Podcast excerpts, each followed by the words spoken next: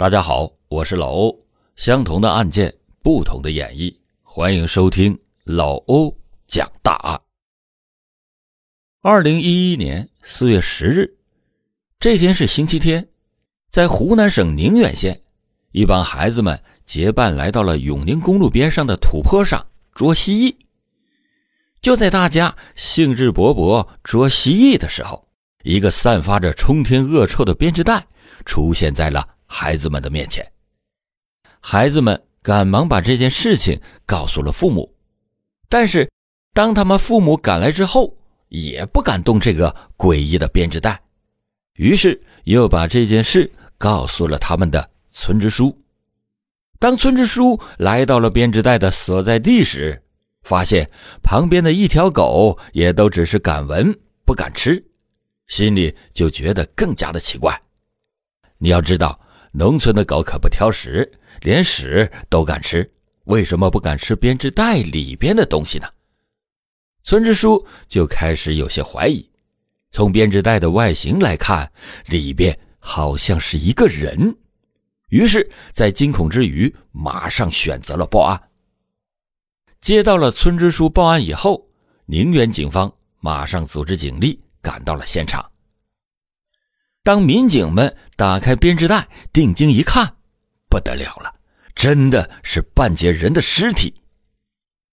警方立即的组建了专案组，侦破此案。然而，这第一步就让人犯了难。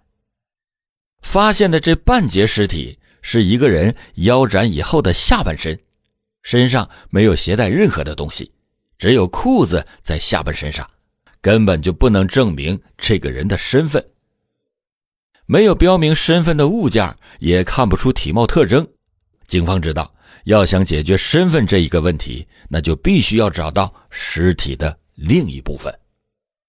然而，不管是派出所警犬追击，还是调遣民警搜山，警方把能用到的手段全都给用上了，依旧是没有找到半点有价值的线索。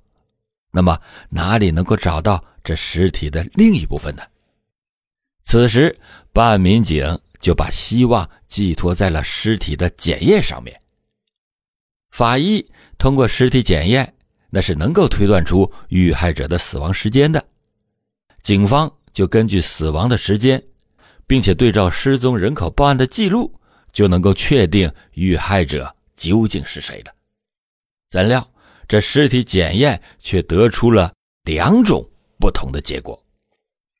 从尸体上蛆虫的生长上来看，遇害者的死亡时间只有十天左右，但是从腐败的程度上来看，这遇害者死亡的时间应该是在二十天以上，两者的时间相差一倍。这样的死亡结果让民警的心中就产生了一个大大的问号。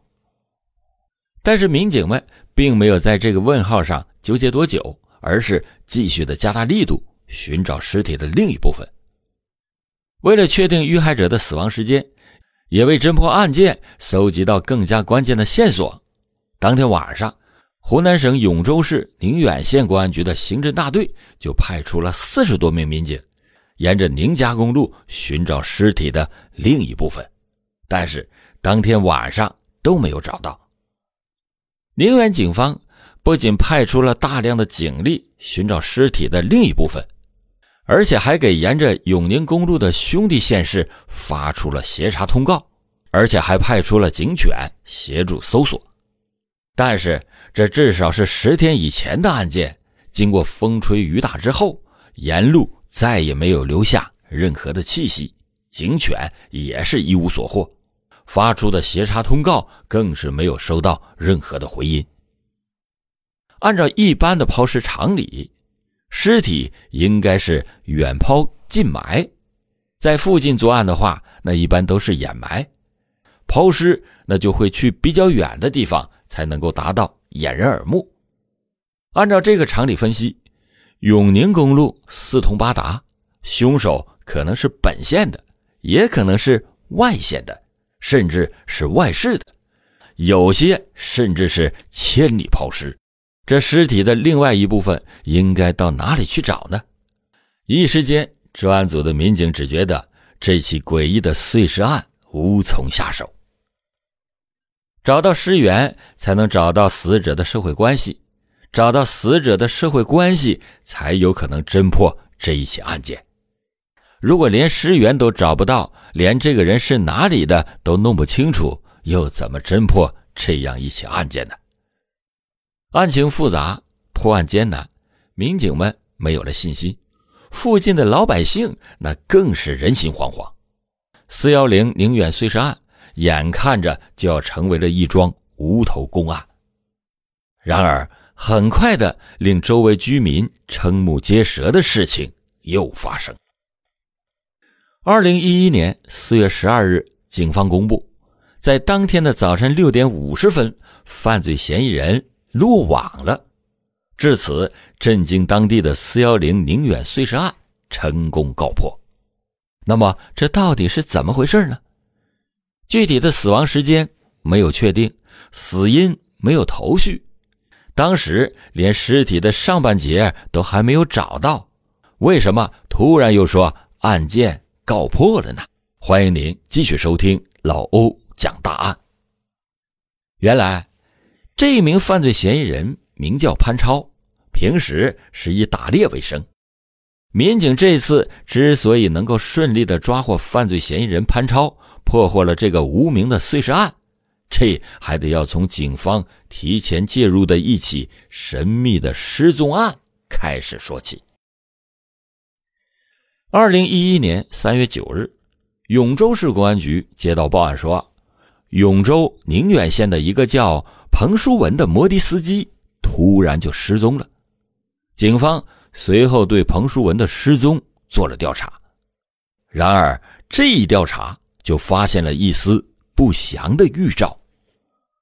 摩的司机失踪，最大的可能就是发生了交通意外。但是整个宁远县也没有接到相关的交通事故报警，彭书文却和他的车一起失踪了。另外一方面，彭书文为人和气，很少与人结怨，而且呢，夫妻恩爱，从来也不沾花惹草的。如果不是交通意外，不是情杀，不是仇杀，那么彭书文为什么会活不见人，死不见尸呢？警方就想到了一个不愿猜想的可能，那就是彭书文被人抢劫杀害了，有人看中了他的摩托车。通过侦查，民警们摸清了彭树文失踪前当天晚上的活动轨迹。三月二十五日，彭树文失踪的两周之后，警方有了一个重大的发现，那就是他们找到了彭书文的摩托车。当时，摩托车正在一个叫欧阳玉学人开的摩托车车行里边。据警方调查，这辆摩托车是一个叫潘超的年轻人卖给车行的，并且周围的摩的司机回忆。潘超与三月九日那天晚上租赁彭书文摩托车的人非常的相像，于是警方就确定潘超和彭书文的失踪肯定有一丝什么联系。这是潘超第一次出现在警方的视线，此后警方也没有放松过对嫌疑人潘超的监控。十天以后，彭书文依旧是杳无音讯。那个时候，民警们根据他们多年的办案经验分析判断，彭书文极有可能是遇害了。一个人一走就是十天，不和家里的任何人联系。如果要是女孩子的话，那还能够理解，毕竟还存在着被拐卖卖淫的可能。一个大男人没有拐卖的可能，那肯定就是命案了。对于民警的监控，潘超是一无所知，他依旧从容的过着自己的生活。警方则从寻找彭书文转变成了寻找彭书文的尸体，因为没有尸体，所以不能立案，民警就发了一个寻尸通告。然而，通告发出去以后，还是没有人发现彭书文的尸体。尽管警方内部的寻尸通告没有收到消息，彭书文失踪案无法作为刑事案件立案侦查。但是民警们始终没有放松对潘超的监控。二十天后，无名的半截尸体被孩子们在玩耍时发现。这具尸体刚刚被发现之初，警方没有确切的死亡时间，找不到尸体的另一部分，案情看似毫无头绪。不料，当警方偶然把发现的这部分尸体上有限的特征与失踪人口对比时，竟然有了重大的发现。死者有一个特殊的四方形的手机套，一看就是被针线缝补过，而彭淑文的老婆也用针线给他缝补过手机套。而且，至关重要的是，第二天新发现的部分尸体的 DNA 的比对结果也出来了，死者正是彭淑文。既然确定了遇害者啊就是彭淑文。那么，犯罪嫌疑人很可能就是潘超。四月十七日上午，经过数日的秘密侦查，专案组终于获悉犯罪嫌疑人潘超正在宁远县环城路人民银行附近洗车，于是立即的组织力量前往抓捕。在抓捕的过程中，潘超负于抵抗，拿出了随身携带的弩进行还击。当时弩箭已经上膛。而且在箭头上还装上了足以致人性命的剧毒药水。专案组成员们临危不惧，坚持不用手枪作为武器，以免造成犯罪嫌疑人的伤亡。当时县公安局副局长的手指都被潘超的弩给射伤了，市公安局的几位专案组成员也被潘超抓伤，衣服也被撕破。但是所有的这些，大家全然不顾。凭着赤手空拳，终于把犯罪嫌疑人潘超生擒活捉，并且缴获了弓弩等器具。在落网之初，潘超还百般的抵赖，但是在经过了十个小时的审讯之后，他才终于对自己的犯罪事实供认不讳，并且在四月十七号带着警方找到了彭淑文的上半身尸体。这起诡异的四幺零宁远碎尸案。就这样水到渠成的破了。到这时，虽然一具完整的尸体已经被警方找到，但是仍然有一个问题困扰着办案的民警。因为据犯罪嫌疑人潘超自己的供述，三月九号的当天晚上，彭淑文就已经遇害了。也就是说，四月十号，当一部分尸首被警方发现的时候，彭淑文已经死了一个月。这和尸体的腐败程度显示出来的时间基本吻合，但是警方在尸体检验的时候，从蛆虫的生长时间上来看，他们发现的这具尸体遇害的死亡时间却只有十天左右，这又到底是怎么回事呢？警方查到，犯罪嫌疑人潘超是一个出色的猎手，他经常的用买来的弓弩狩猎，而且能够做到。百发百中，而就在民警抓捕潘超的当天，他也确实下意识的掏出了弩箭，想要射击。事后经过法医检验，当时潘超所携带的弩箭上带有见血封喉的剧毒，民间也有个形象的俗称叫“三不倒”。这种毒药的毒性极其的猛烈，正常的人把它摄入到体内，只需要十秒钟就会命丧黄泉。直到案情水落石出，法医检验尸体的上半身时，发现了肩胛骨上注射剧毒留下的针孔时，法医这才恍然大悟，原来死者是死于剧毒。正是因为溶解在死者血液里的剧毒抑制了蛆虫的生长，所以直到彭淑文死亡了十多天之后，毒药渐渐的挥发。蛆虫才开始生长，因此尸体的腐败程度和蛆虫的生长速度才相差了十多天。民警们查到，这个潘超和受害者彭淑文既不认识，更谈不上什么仇怨。那么他为什么要杀害彭淑文呢？原来，二零一一年三月九号的这天，潘超收到了消息，远在河南的女儿生病了。妻子想带女儿回老家，但是没有车费，请潘超汇一些钱过来，顺便交一些手机的话费。于是潘超就打算把自己出售猎物换来的一千二百元钱给妻子汇过去。不料这笔钱却在银行的门口被人给偷了。潘超只能是打电话给妻子说：“啊，我这个星期可能不能来接你了，没钱。”妻子在电话里边当然很失望，但是依旧善解人意的安慰了一下潘超。可是挂了电话之后，潘超却没有松气，只觉得自己太无能，连妻子女儿回家的路费都凑不齐。就在这时，潘超忽然就想到了一个人——欧阳玉雪，也就是那个摩托车车行的老板，之前跟他说过，如果要是有偷来的摩托车。可以卖给他。那么，既然别人可以偷自己的钱，那自己为什么不能去抢别人的车呢？于是，法律意识淡薄的潘超决定用自己擅长的老本行来筹集妻子回家的路费。他就以摩的司机作为猎物，把手中打猎的弓弩对准了这类人。潘超认为，抢劫摩的司机这样来钱快。